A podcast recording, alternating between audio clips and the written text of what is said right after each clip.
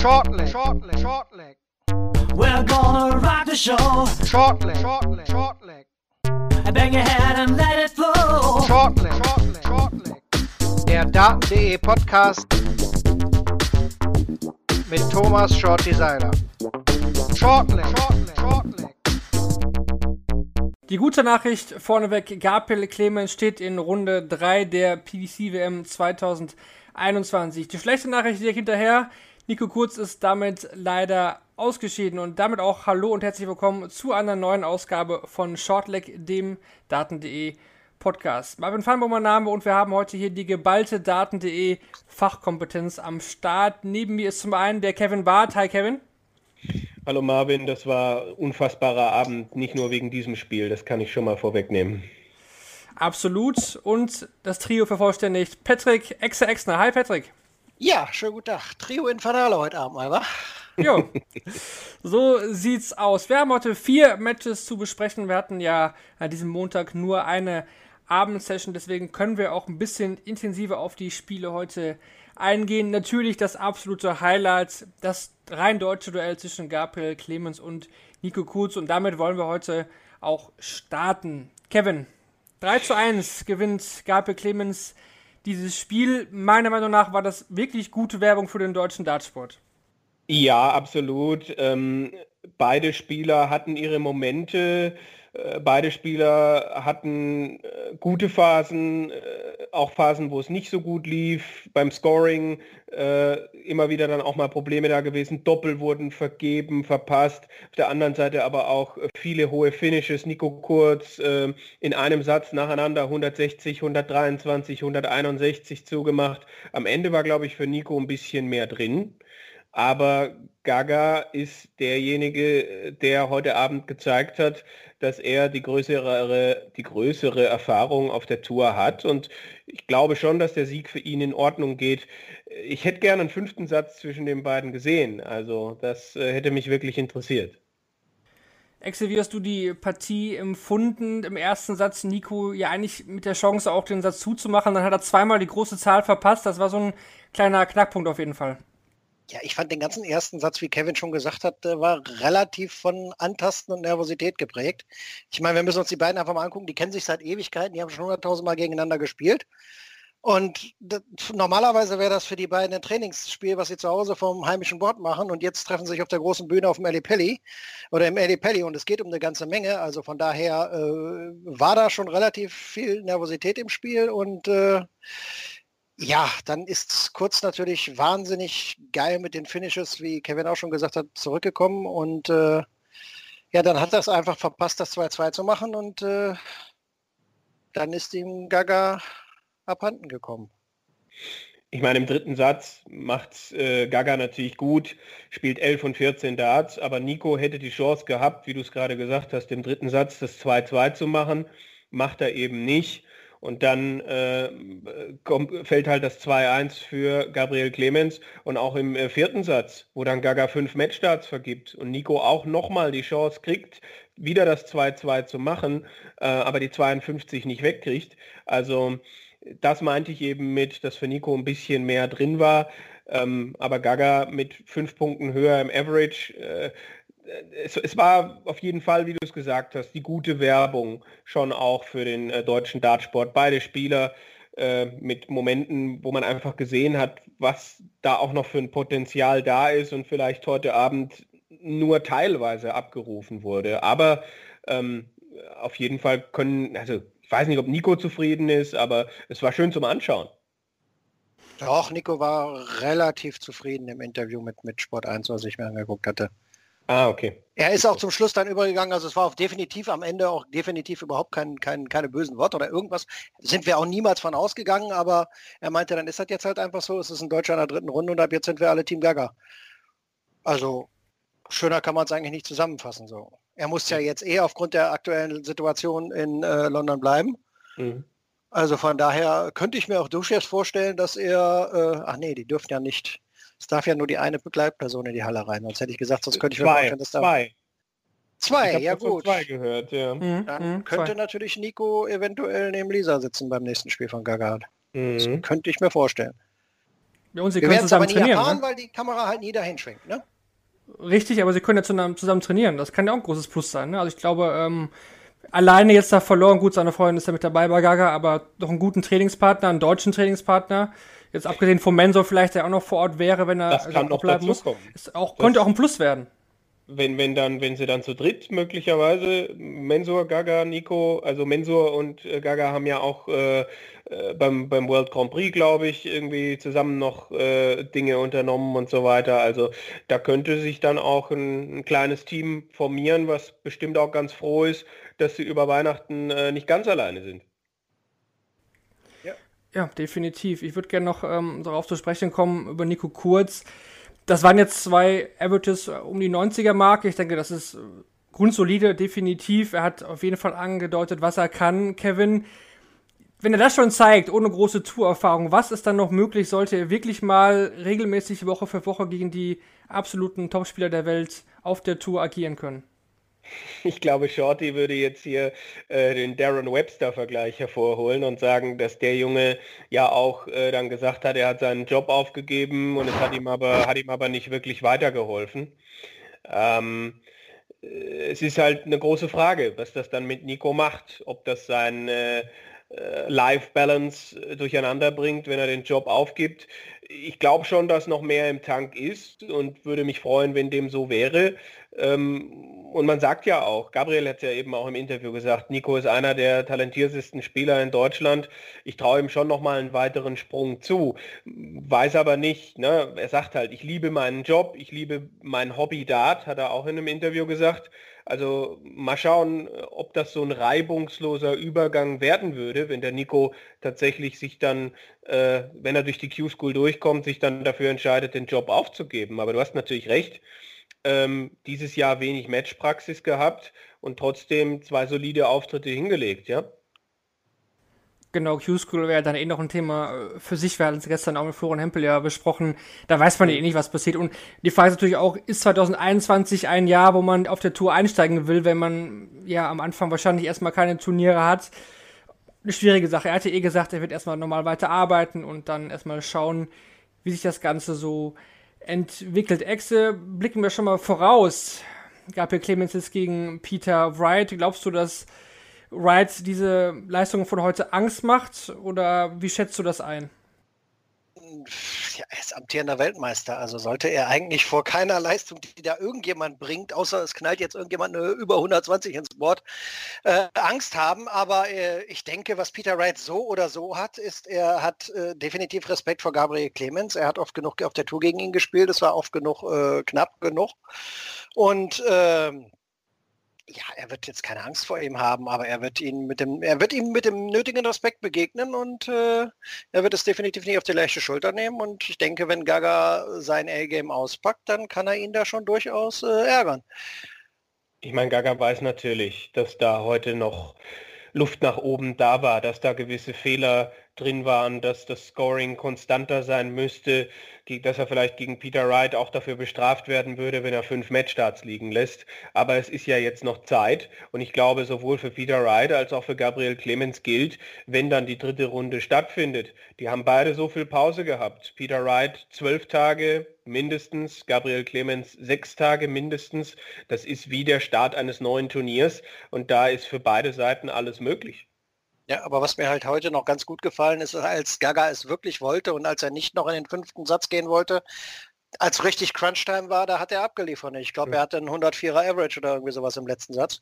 Das stimmt. Das, das war schon, wenn er das halt dann konstant bringt, dann kann er schon äh, Peter Wright durchaus ja. in die Bredouille bringen. Ja, weil das, was Peter Wright gemacht hat im ersten Spiel, war ja auch nicht sonderlich konstant. Und ich habe schon gedacht, als der Nico da im zweiten Satz drei Finishes gespielt hat, über die wir schon gesprochen haben, und dann war er ja auch im vierten Satz, äh, äh, Entschuldigung, im dritten Satz 1-0 vorne.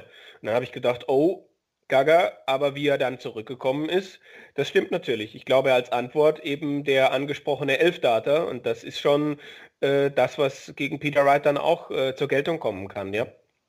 Und wir müssen auch noch über den Druck reden, denn heute war ja eigentlich Gabriel Favorit, auch wenn er das ein bisschen oder alle das ein bisschen ausgeglichen geredet haben, aber von der Position her, vom Jahr her, erster Tourspieler, erster Tourcard-Inhaber, Er ist die Nummer äh, 31 der Setzliste. Also er, er war hier der Favorit. Und äh, das hat man auch gemerkt, der Druck war ja auf beiden Schultern. Auch Nico war jetzt nicht ganz frei am Anfang, das haben wir ja schon angesprochen. Und gegen Peter Wright, Kevin, ist er ja der Underdog. Er hat eigentlich nichts zu verlieren. Er hat jetzt zum zweiten, äh, zum ersten Mal die dritte Runde erreicht. 25.000 Pfund sicher. Also er hat nichts zu verlieren eigentlich. Das stimmt. Es ist halt die Frage, was da jetzt in seinem Kopf passiert. Es kommt natürlich auch immer darauf an, wie dieses Spiel läuft, wie sehr er sich vielleicht daran erinnert, dass er gegen Peter Wright bei der European Championship gespielt hat und da nach einem guten Anfang den Anschluss verloren hat. Aber klar, das stimmt natürlich. Er kann frei aufspielen, er muss nicht. Und so wie ich Gaga kenne, wird er das auch zumindest so verkaufen. Und ich hoffe, dass es in seinem Kopf genauso aussieht. Und Peter Wright ist natürlich derjenige, der kann mir erzählen, was er will, dass er keinen Druck hat und so weiter, aber der möchte natürlich nicht in der dritten Runde gegen Gabriel Clemens ausscheiden. Nee, das definitiv nicht. Ich, glaub, ich kenne noch nicht mal einen Spieler, der in der ersten Runde gegen irgendeinen anderen Spieler ausscheiden möchte. Generell will keiner ausscheiden gegen jemand anderen. Also können wir auch so äh, runterbrechen. Ui, Aber, ui. naja, Peter Wright, einer der Top-Favoriten. Dazu zählt immer noch Gavin Price, auch wenn es heute echt knapp war. 3 zu 2 gegen Jamie Lewis Exe. Also das hätte auch wirklich ins Auge gehen können. Ich war, ich, ich dachte, das gibt eine ganz, ganz glatte Geschichte von Gessi oder für Gessi und äh, war dann schon im ersten Set definitiv über das Mindset von Lewis äh, positiv überrascht, wie er an die ganze Geschichte rangegangen ist. Aber vermutlich hatte er genauso eine, äh, ich habe ja eh nichts zu verlieren, Einstellung im Kopf mit, die es ihm dann ermöglicht hat, eine Leistung abzurufen, ja, gegen die Mitte des Jahres ja überhaupt gar keiner Form auch nur ansatzweise zu denken war. Man muss ja mal bedenken, wo er herkommt. Mitte des Jahres, kurz vor Karriereabbruch, dann sich noch auf den aller, allerletzten Drücker über den PDPA-Qualifier für die WM zu qualifizieren. Und jetzt so eine Leistung gegen Gervin Price zu bringen, äh, also das, da, da ziehe ich schon meinen Hut vor. Ja, Price hat mich nur im dritten Satz wirklich überzeugt und im vierten Satz hat er halt das äh, ähm, nicht tun können, weil Luis einfach nochmal einen äh, großartigen vierten Satz gespielt hat. Da fand ich Luis am stärksten. Und im fünften Satz hat äh, Price halt das weggenommen, was Luis ihm gelassen hat. Ähm, Luis überwirft 68, Price checkt äh, 72, Price checkt 116. Also äh, man muss ihm dann schon das Kompliment machen, dass er da war, wenn es drauf ankam. Aber dass, äh, wenn der Luis ein, zwei Momente für sich besser nutzt, dann kann das auch äh, ordentlich ins Auge gehen für Kevin Price. Ja, du hast es gerade gesagt, der 68er war für mich so der Match-Turning-Point. Danach lief eigentlich nicht mehr so richtig viel was bei Luis. Das hat man ihm auch richtig angesehen, dass er dann gemerkt hat, so, boah, wie kannst du das Ding jetzt nur verhauen? Ja, aber das ist halt das, was ich immer sage. In dem Moment haben diese Triple halt dann große Magneten und äh, ob man will oder nicht, dann geht der Data halt einfach rein. Das passiert den Hobbyspielern und witzig und interessant dann auch mal zu sehen, dass es den Profis natürlich auch mal passiert in solchen Situationen. Obwohl ich fand das im Kommentar der Engländer sehr interessant. Ähm, es sah wirklich so aus, als ob der die absichtlich getroffen hätte. Also das, weil wenn du, du willst ja eigentlich da weit davon weg, also der hat ja noch 48 Rest, der will sich ja so möglichst an den Doppel 16 ranwerfen, damit er eine gute Bande hat. Äh, Exe, du kannst es ja besser einschätzen jetzt als Kevin in dem Fall. Äh, die haben es im Kommentar ja auch gesagt, irgendwie hat man das Gefühl, dass der irgendwie eine andere Zahl im Kopf hatte oder so, weil der ist ja satt, satt in, die, in die Triple. Ja. Unser Eins geht halt auch hin und ich denke auch, wenn der Profi jetzt unter Volldruck ist, was er ja in dem Moment war, Du willst eigentlich das große Feld, die 16 oder die 8 ist ja in dem Moment, der hatte ja zuvor schon die 20 getroffen, ist in dem Moment ja eigentlich alles völlig egal. Du willst einfach nur das große Feld treffen und möglichst weg von der Triple. Es macht halt auch keinen Sinn mehr, in Richtung Doppel zu gehen, weil wenn du dann eh schon so daneben liegst, dass du das Triple triffst, triffst du dann vielleicht auch noch einen schwarzen Rand, was genauso blöd ist. Es ist einfach nur, es passiert unglaublich selten bei den Profis, aber es passiert auch da. Er wollte ganz einfach eine große 16 treffen und wir haben, wir haben äh, so eine ähnliche Situation ja letztes Jahr beim ersten Match von Price auch gehabt. Oh ja. Fällt mir gerade ein. William O'Connor, der auf das falsche Doppel geworfen hat und damit überhaupt Price quasi wieder eine Lifeline gegeben hat. Und äh, jetzt passiert es wieder. Tja. Aber er ist, er ist, aber er ist nicht Weltmeister geworden. ja, strange things happen, ja. Yeah, it's a funny old game, ne? Mm. Gleich, gleich haben wir alle Floskeln zusammen aus dem Floskelbad. Ja, ich habe, glaube ich, noch ein Phrasenschwein hier von Sport 1. Habe ich, glaube ich, letztes Jahr mitbekommen. Warte mal. Ah, Müssen wir dann immer so, welche Schweine hätten wir denn gerne? Klong. stimmt, das müssen wir nächstes Jahr eigentlich mal einführen, dass wir im äh, Podcast dann, wenn wir wieder jeden Tag aufnehmen, da äh, pro Floskel was reinschmeißen und dann äh, Was machen wir nachher mit dem ganzen Geld? Wir fliegen mit Ja. drei Leuten nach Mauritius oder wie? ja, wahrscheinlich. Kommt drauf an, wie viel man für eine Floskel dann bezahlt. Ne? Ja. Ja, ja, auf jeden Fall 3 zu 2. Price der Sieger in diesem walisischen Duell. Er hatten also das walisische, rein walisische Duell und das rein deutsche Duell. Zu Auftakt des Abends hatten wir das Duell eines Polen in Form von äh, Christoph Ratajski gegen den Engländer Ryan Joyce, Kevin. Ähm, ich hatte vorher gedacht, das könnte enger werden. 3 zu 0 liest sich jetzt äh, doch sehr, sehr deutlich für den äh, Polen, aber das war ein sauberer Auftritt, aber auch Joyce war jetzt nicht so schlecht unterwegs. Ja, also ich glaube auch Ratajski hat es gesagt, der Knackpunkt war der zweite Satz, wo äh, äh, Rat, äh, Dings Joyce äh, drei Setdarts vergibt und äh, Ratajski gleicht aus und spielt danach einen Elfdarter zum Satzgewinn. Die beiden Entscheidungslecks äh, waren einfach äh, brutal stark von Ratajski. Im ersten Satz, äh, glaube ich, 91er Finish im fünften Leck gehabt und im zweiten Satz dieser Elfdarter. Damit hat er Joyce wehgetan. Äh, der war nicht weit weg aber hat halt diesen einen entscheidenden Fehler im zweiten Set gemacht und äh, Ratajski hat äh, zur Abwechslung mal sein starkes Spiel vom Floor auch auf die Bühne bekommen, äh, hat auch das Selbstvertrauen und sagt jetzt, ich glaube, dass ich in jeder Runde einen dreistelligen Average spielen kann. Ich, ja, ich habe auf Joyce getippt, aber wenn man in die Rangliste bei unserem Tippspiel guckt, ich glaube, ich bin noch nicht mal unter den ersten 200, also es tut schon weh. Ja, diese, diese Tippspiele sind immer so eine Sache. Ich weiß schon, warum ich mich dieses Jahr da rausgehalten habe. Ja, bei dir geht es ja immer darum, auch äh, jede Session dann zu tippen, habe ich gehört. Ja, ja, das ist das Nächste. Deswegen steh zu deinen Fehlern und äh, einfach mal durch die Kunst des Weglassens glänzen. Das ist dann Ja. auch schon mal, das passt dann auch. Nee, sehe ich genauso wie Kevin. Also es war einfach mal, es ist eine gute professionelle Vorstellung von Ratajski gewesen. Der Joyce hat genau im, als er die Setsatz im zweiten Satz hatte äh, und die dann nicht gemacht hat, danach war einfach irgendwie die Luft raus und und dann hat Ratajski das professionell runtergespielt. Ich meine, da war danach auch dann nicht mehr viel zu holen für ihn. Also äh, ich glaube, wenn ich das richtig sehe, nee, da hat er danach ein einziges Mal hat er noch, äh, ja Gott, er hat einen Satz geholt, äh, einen Leck geholt und danach hat er keinen Dart mehr auf Doppel bekommen im Entscheidungssatz. Also professionelles Ding. Ratajski hat gezeigt, was er kann und in der Form äh, könnte er, er gilt ja schon seit Ewigkeiten immer so ein bisschen als Underdog. Also zumindest seit ein, zwei Jahren würde ich sagen, steht er garantiert bei vielen Leuten so mit auf der Geheimfavoritenliste. So kann durchaus mal eine Überraschung bringen. Und äh, hat auch bewiesen dieses Jahr, dass er da bei vielen Leuten zurecht draufsteht. Ja, ist eine interessante Section. Also er würde jetzt, äh, er trifft jetzt auf den Sieger der Partie zwischen Simon Whitlock und äh, Darius Labanauskas, ja. Und, und, das wär, und der nächste Gegner wäre dann Clemens Wright. Also das ist schon eine super interessante Ecke da im Draw. Und da müssen wir mal abwarten, wie sich die entwickelt. Wir hatten gestern schon im Podcast Kevin Ryan Searle angesprochen und äh, Ian White und Kim Halbrechts und dachten, hm, Ryan Searle, das sieht eigentlich gar nicht so schlecht aus. Jetzt ist der Gesetze in Form von Ian White dann auch ausgeschieden. 3 zu 1 gegen Kim Halbrechts verloren. Das war auch ein, ein krasses Match, muss man sagen. Also White hat ja Ja. wirklich, wirklich gut gespielt. Ähm, 109 Average und lag 0 zu 2 in den Sätzen zurück. Das war, also wow. Also auch von Kim, also nimm uns da nochmal mit. Wie hast du dieses Spiel gesehen? Also ich bin ein wenig traurig, muss ich gestehen. Es war für mich ein schweres Spiel zu verfolgen, weil ich beide Spieler super sympathisch finde, äh, mit beiden Spielern schon persönlich zu tun haben durfte, wenn sich dann Ian White bei der, bei der WM mit Publikum vor seinem Walk-On einfach nochmal umdreht, zum Zaun kommt und sich mit einem unterhält und man so denkt, krass, du hast Nerven. Ähm, also äh, war für mich ein schwer zu verfolgendes Spiel und ich war von Anfang an so, dass ich mitgelitten habe mit Ian White, der seine Doppel nicht getroffen hat.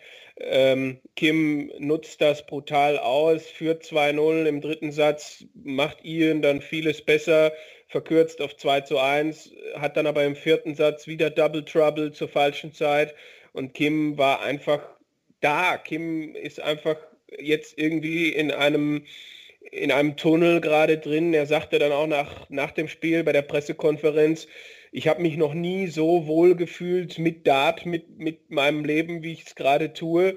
Und das ist mein Turnier und ich, ich mache es jetzt, hat er, hat er heute auch gesagt. Und ähm, ja, äh, ist jetzt auch wieder die, die Dana, seine Frau, schwanger.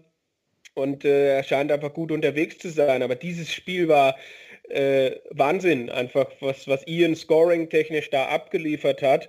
Aber es standen ihm wieder die Doppel im Weg und man hat mit ihm mitgelitten, einfach weil äh, es jetzt zum wiederholten Mal so ist, dass er bei der WM dreistellig Average spielt und zum dritten Mal in Folge nicht über seine erste Hürde wegkommt. Und diese Hürde war halt jetzt auch sehr, sehr groß. Und Kim hat alles richtig gemacht, bis auf äh, gewisse Phasen im dritten und vierten Satz, wo es nicht so gut gelaufen ist. Und Ian hätte das besser nutzen müssen, hätte schon im ersten Satz, in den ersten beiden Legs profitieren können.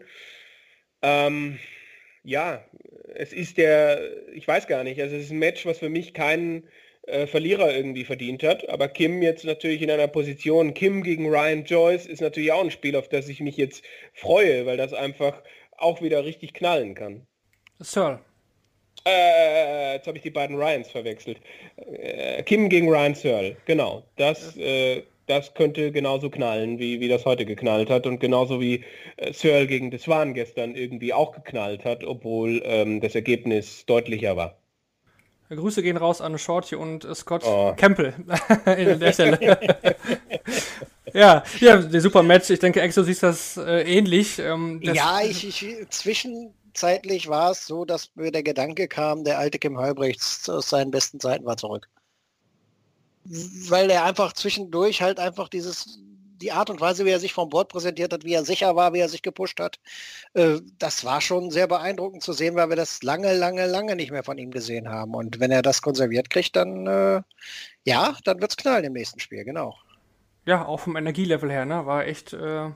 hat echt an die alten Zeiten von, von Kim Himmelreibichts erinnert. Ja, dann. Ich meine, der spielt, der spielt 18 Stunden am Tag FIFA gerade, hat er erzählt. stimmt, wenn, stimmt. Weil, weil seine, seine Frau ist nicht da und äh, er sitzt da halt gerade und sagt, es ist, es ist großartig, sagt er. Äh, okay, wenn man durch 18 Stunden am Tag FIFA spielt, so derart gut spielt, dann müssen wir jetzt mal redaktionsintern sagen, warum dann ein Herr Daniel Schmidhofer, der gerade eine neue PS5 bekommen hat, äh, nicht bei der WM mitspielt. Ja. Ich wollte gerade fragen, ob wir noch eine PS5 locker machen können. Aber gut, ja. das äh, ist ja was für, für, die private Geschichte. Ja, trotzdem ähm, vier Spiele, wie gesagt, aber trotzdem werden wir natürlich das Match of the Day auswählen und auch den Spieler des Tages. Kevin, du darfst wie immer anfangen. Ähm, ja, deine Vorschläge heute. Match of the Day ist für mich äh, White gegen Halbrechts. Äh, und Player of the Day, gute Frage. Um, auch Halbrechts, doch. Was sagt der Chef? Ja, der Chef muss jetzt einfach mal, auch wenn er halber Holländer ist, die deutsche Brille aufsetzen und sagen, aus deutscher Sicht und für uns und medial ist für mich das Spiel des Tages nicht desto trotz Gaga gegen Nico gewesen, weil das erste Mal zwei Deutsche gegeneinander auf der Bühne im Eli Pelli und äh, ja, Spieler des Tages für mich dann aber auch äh, Kim Halbrechts, ja, weil wie schön, wie er sich zurückgekämpft hat und so. Ja, damit können wir doch auf jeden Fall arbeiten. Ich bin auch gespannt auf die Quoten von, von Sport 1, weil Sohn bekommt man da ja leider in der Form nichts raus, aber ja, war Montagabend, noch arbeiten einige auch. Gut, ist auch Lockdown, mal sehen. Also die letzten Quoten waren ja auch echt schon sehr ordentlich bei Sport 1. Dann blicken wir voraus auf den Dienstag. Wir haben jetzt noch zwei Tage vor der Weihnachtspause. Morgen dann wieder, wie zuletzt, äh, zwei Sessions. Am Nachmittag kommt es dann zu den Partien zwischen Brandon Dolan und Edward Schotti Fuchs. Dann haben wir Joe Cullen gegen Wayne Jones. Simon Whitlock spielt gegen Darius Labanauskas und Adrian Lewis gegen Danny Bergisch, Kevin. Das sind, sind schon leckere Partien. Ja, es sind so, also Dolan gegen Folks ist schon interessant, ob, ob der Japaner seinen Lauf fortsetzen kann.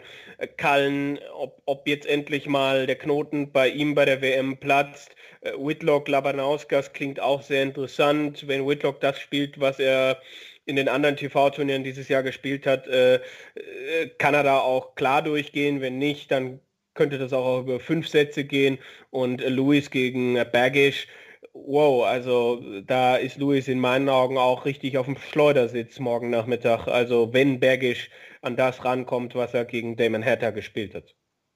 Dann blicke ich, zusammen, blicke ich zusammen mit extra noch auf den Abend Danny Noppert gegen Cameron Carolison, der Südafrikaner, der das Feierlos hatte nach dem positiven Covid-Test von Martin.